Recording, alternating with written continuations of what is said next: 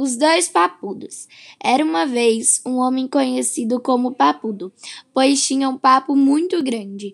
Ele vivia em uma aldeia e era uma pessoa muito querida por todos.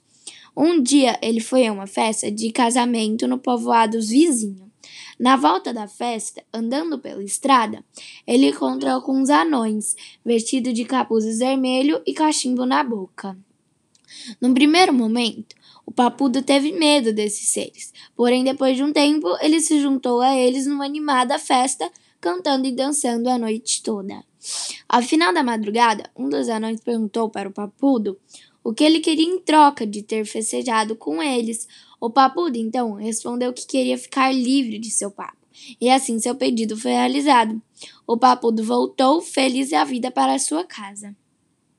Chegando lá, Todos ficaram admirados de vê-lo sem o papo.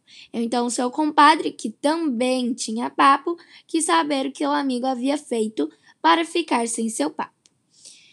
Então, o Papudo lhe contou toda a história e o compadre ficou admirado em como o Papudo não havia pedido riquezas ao invés de ficar livre do seu papo.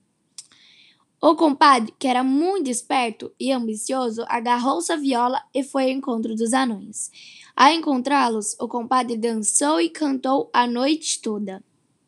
Ao final da festa, os anões perguntaram o que ele queria em troca por ter festejado com eles, e o compadre, se julgando muito esperto e só pensando em riquezas, disse que queria aquilo que o seu compadre não quis. Então o anão pegou o papo de papudo e pregou em cima do papo do compadre, e por querer ser tão ganancioso, ele ficou com os dois papos. Fim.